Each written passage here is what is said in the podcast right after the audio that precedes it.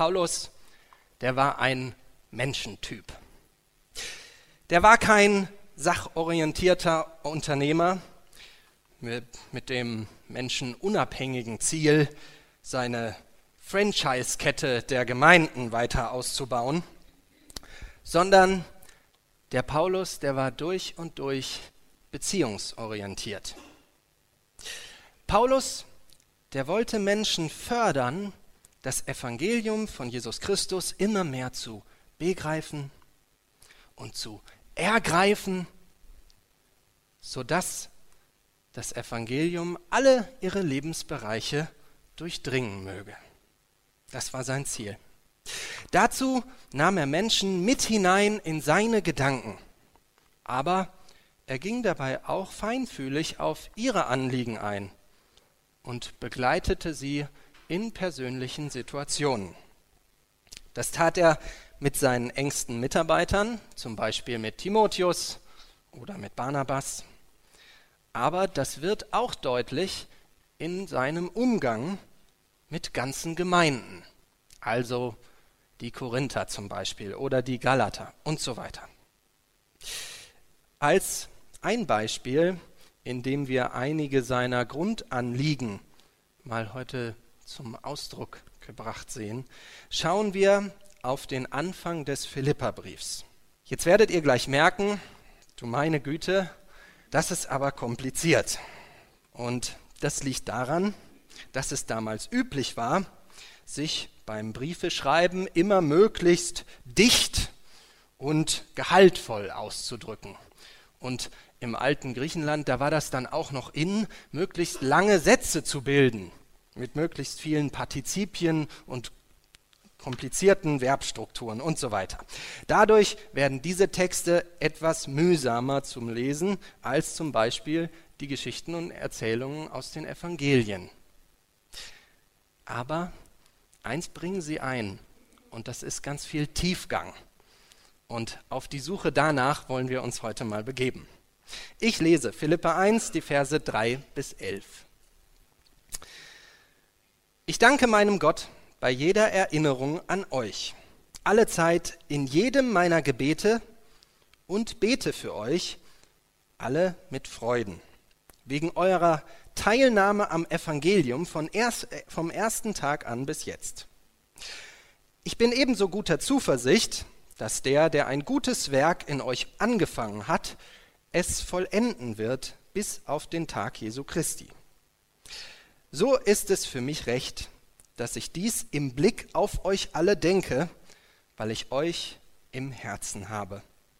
Und sowohl in meinen Fesseln als auch in der Verteidigung und Bekräftigung des Evangeliums ihr alle meine Mitteilhaber der Gnade seid. Denn Gott ist mein Zeuge, wie ich mich nach euch allen sehne mit der herzlichen Liebe Jesu Christi. Christi Jesu. Und um dieses bete ich, dass eure Liebe noch mehr und mehr überreich werde in Erkenntnis und aller Einsicht, damit ihr prüft, worauf es ankommt, damit ihr lauter und unanstößig seid auf den Tag Christi, erfüllt mit der Frucht der Gerechtigkeit, die durch Jesus Christus gewirkt wird, zur Herrlichkeit und zum Lobpreis Gottes. Was hat die Beziehung von Paulus zu den Philippern geprägt? Drei grundsätzliche Aspekte führen dabei zu einem Anliegen, das er hat. Das kommt in dem Bibeltext zum Ausdruck. Dem gehen wir im Folgenden nach. Und Paulus war ja ein sehr selbstbewusster, der immer mal gesagt hat, folgt doch meinem Beispiel. Das wollen wir mal tatsächlich tun und ihn uns zum Vorbild nehmen für unser Miteinander in der Gemeinde. Also, drei grundsätzliche Beziehungsaspekte dieses Textes.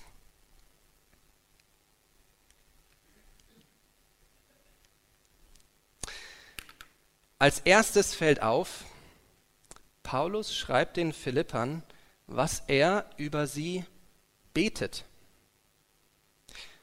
Von vornherein ist dadurch klar, Paulus versteht seine Beziehung zu den Menschen in der Gemeinde grundsätzlich als von Gott her. Gott hat uns zusammengestellt. Gott nimmt ihn mit, nee, andersrum. Paulus nimmt Gott im Gebet mit hinein in all das, was er über die Philippa denkt und was er mit ihnen erlebt. Ich glaube, das Gebet füreinander, unsere Beziehungen untereinander, unheimlich positiv beeinflusst. Denn Beten ist ja nicht nur dafür da, Gott darüber zu informieren, was er bitte tun soll, sondern beim Beten, da stellen wir uns innerlich vor Gott und suchen den Kontakt zu ihm. Da ist dann nicht nur wichtig, was wir voneinander halten, sondern da ist auch wichtig, was Gott von uns hält und was sein Anliegen für unseren Umgang miteinander ist. Zwei kleine Beispiele dazu. Ganz bewusst mal mehr oder weniger nah an unserem Gemeindealltag und unserer Gemeinderealität. Da geht einer nach dem Gottesdienst nach Hause und er ärgert sich. Denn die Musik war ihm zu laut und die Lieder waren auch nicht so seins. Aber am Sonntagnachmittag, da nimmt er sich mal in Ruhe Zeit, setzt sich hin und betet für das Musikteam und betet für die Techniker. All seine Gedanken, die bringt er ehrlich vor Gott, ja. Und trotzdem sucht er auch nach den Gedanken Gottes für seine Glaubensgeschwister. Eine andere geht nach dem Gottesdienst ebenfalls nach Hause. Auch sie hat, die, hat so ihre Mühe mit manchen Menschen in der Gemeinde, denn die sind so anders als sie. Also, sie liebt tanzen und am Wochenende, da ist ihre Zeit. Die Nächte durchfeiern in Hamburgs besten Clubs. Das ist ihre Welt. Aber wenn sie das in der Gemeinde erzählen würde, dann würde sie wahrscheinlich ganz schräg angeguckt werden. Sie fühlt sich da manchmal wie in so einem Paralleluniversum, so ganz anders als der Rest ihres Lebens ist es hier bei uns. Auch sie findet trotz ihrer sonntäglichen Müdigkeit, die natürlich nicht ausbleibt, auch Zeit, sich mal hinzusetzen und offen und ehrlich für die Menschen in der Gemeinde und ihre Beziehungen auch in Unterschiedlichkeit zu beten. Was glaubt ihr, was passiert, wenn wir so etwas wie an diesen Beispielen deutlich gemacht tun? Ich glaube, es wird unser Miteinander durch und durch zum Guten prägen. Denn Gott hat Gutes mit uns vor. Und er hat Gutes mit der, Gemeinde, mit der Gemeinde vor. Und wenn wir ihn mit hineinnehmen in unsere Anliegen, ja, dann eröffnet sich uns vielleicht eine ganz neue Perspektive, die wir nicht haben, wenn wir alles mit uns selbst ausmachen wollen. Wir sind Gemeinde in aller Ähnlichkeit und auch in aller Unterschiedlichkeit. Deshalb lasst uns füreinander beten.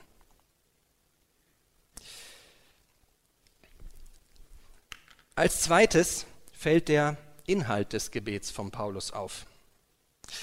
Dabei ist erst einmal, ist der Paulus erst einmal voller Dank. Der freut sich riesig über die Menschen in der Gemeinde in Philippi.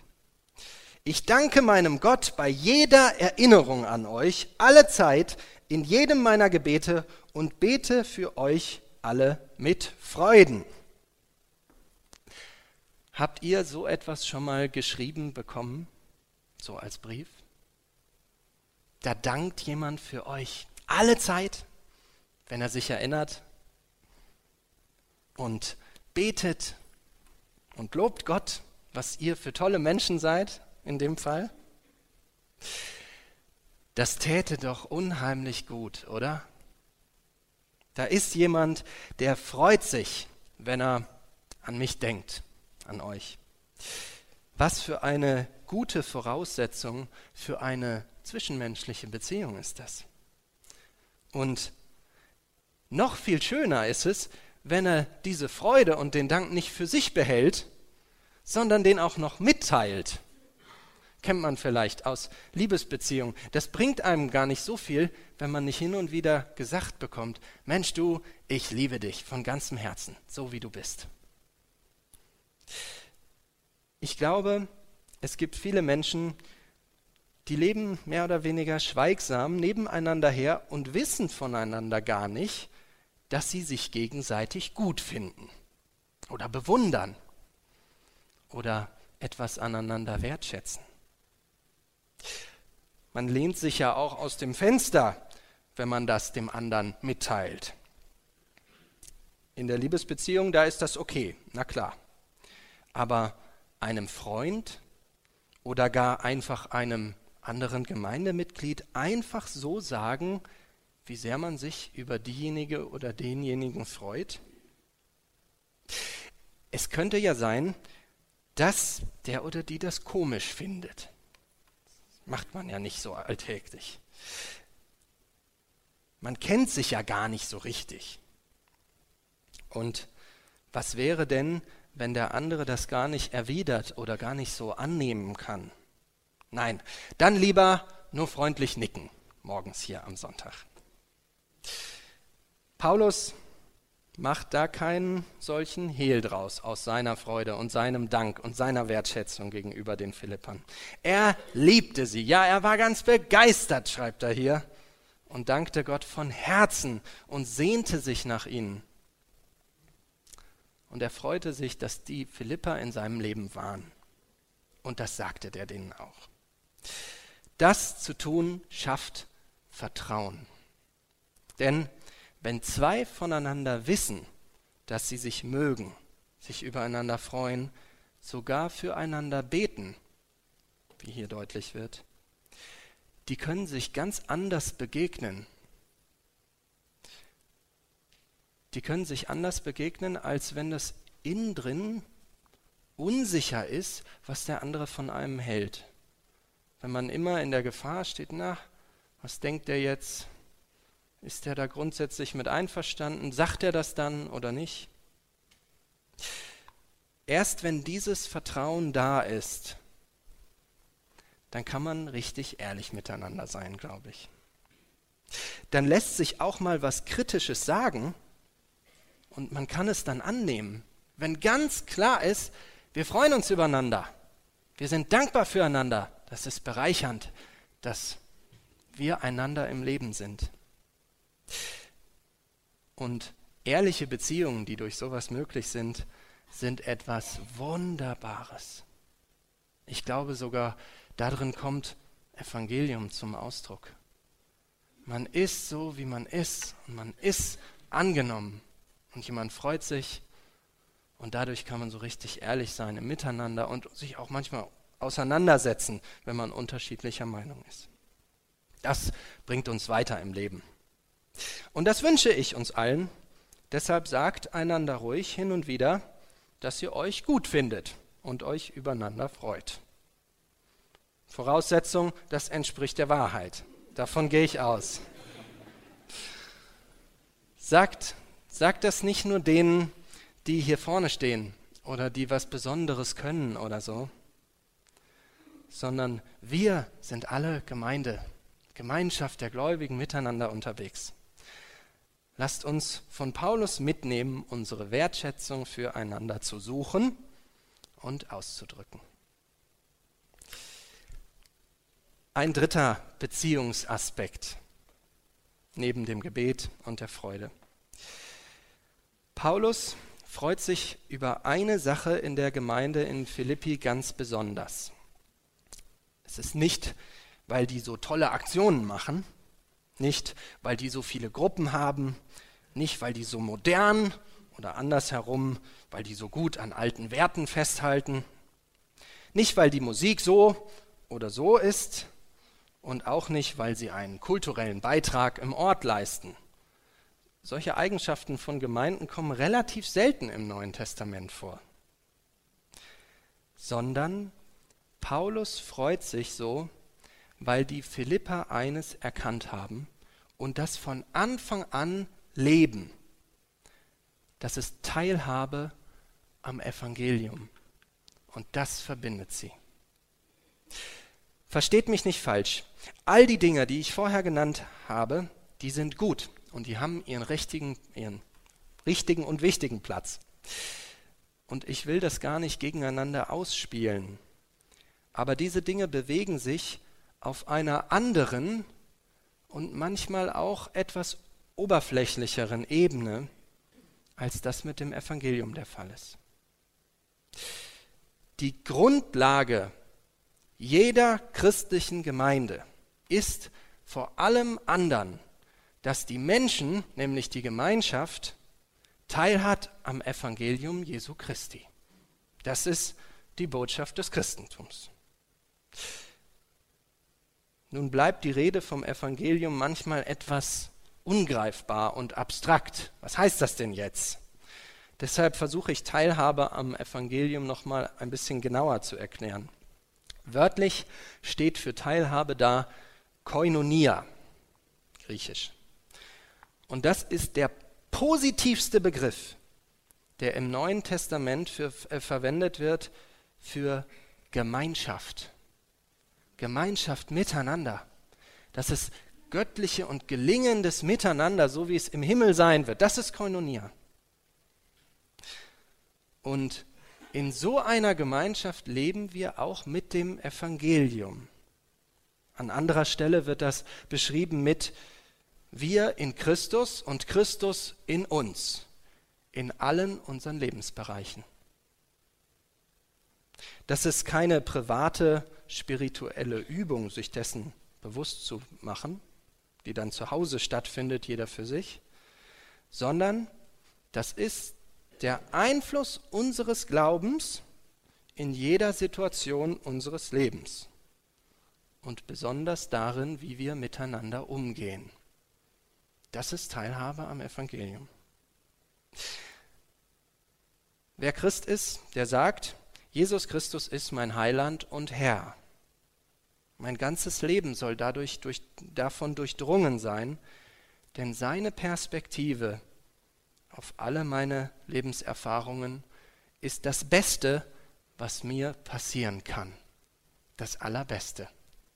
Jesu Blick auf uns und sein Weg durch unser Leben. Und das hatten die Philipper verstanden. Kommt auch in der Apostelgeschichte hier und da vor. Und so entfalteten die immer wieder neu eine Veränderungskraft Konkret heißt das in der Gemeinde, haben sich die einzelnen Menschen immer wieder gefragt, Jesus, wie kann ich mit dieser Situation oder diesem Gespräch so umgehen, dass es dir entspricht und dem Guten, was du mit mir vorhast und mit dem Guten, was du mit meinem Gegenüber vorhast. Weil das geschah, Deshalb war Paulus so voller Zuversicht, dass Gott sein gutes Werk vollenden würde, weil die Philipper nicht stehen blieben, sondern immer wieder das Evangelium in die Mitte ihres Glaubens und Handelns gerückt haben. Drei Beziehungsaspekte zwischen Paulus und der Gemeinde dort. Gebet, Freude, Dank und Wertschätzung und das Verbundensein im Evangelium. Und nach diesen dreien, und nachdem Paulus das deutlich macht, hat er ein Anliegen. Verse 9 bis 11. Und um dieses bete ich, dass eure Liebe noch mehr und mehr überreich werde in Erkenntnis und aller Einsicht, damit ihr prüft, worauf es ankommt, damit ihr lauter und unanstößig seid auf den Tag, Tag Christi.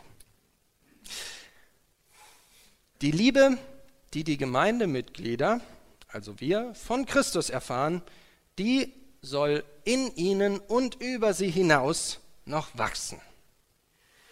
Liebe heißt dabei nicht nur nett miteinander umgehen. Und Liebe ist auch nicht nur ein Gefühl, nachdem ich mich halt fühle mit manchen und mit anderen nicht. Und wenn das nicht so ist, dann ist das schade, aber da kann man dann nichts dran ändern oder so. Das ist nicht gemeint. Das wäre auch ein schlechtes Fundament für die Gemeinde, glaube ich.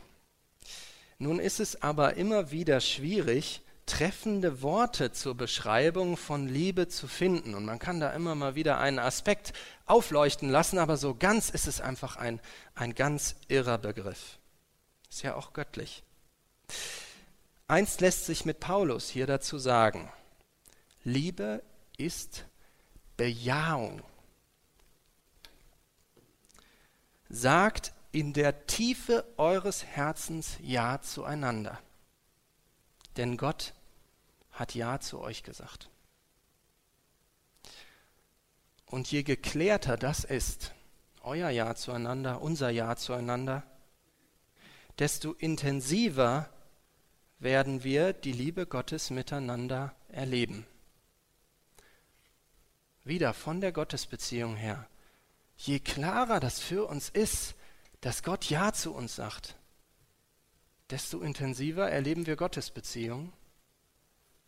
Und daraus überfließend, je klarer das ist, dass wir Ja zueinander sagen, desto intensiver erleben wir Liebesbe ja, zwischenmenschliche Beziehung in Liebe Christi miteinander.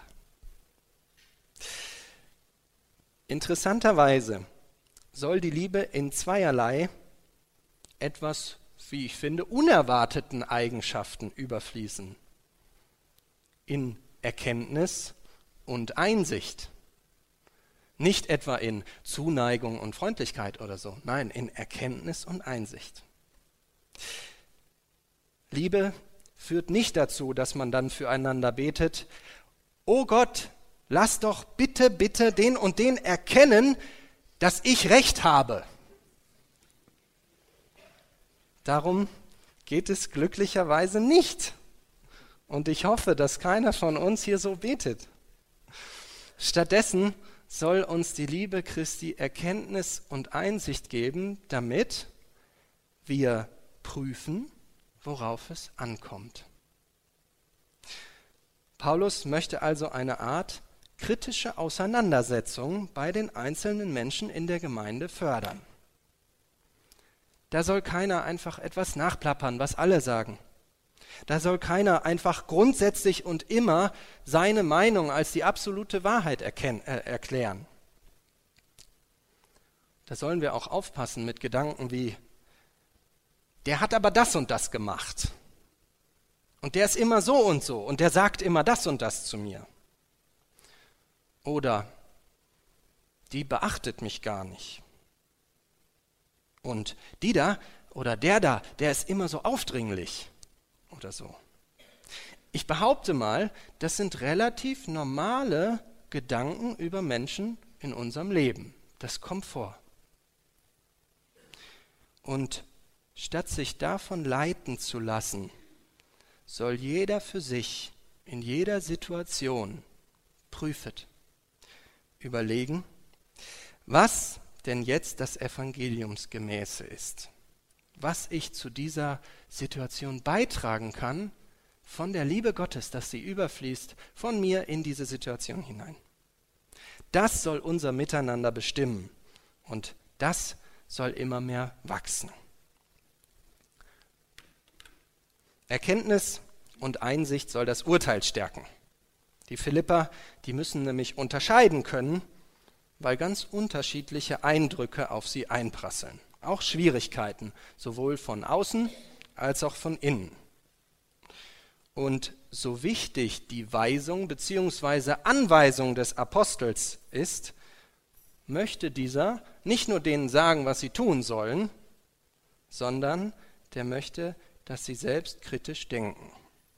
Kritisch nicht im Sinne von negativ, sondern im Sinne selbstständiger Überlegung und Abwägung im Glauben an den Herrn Jesus Christus und dann selbstständiger Entscheidung.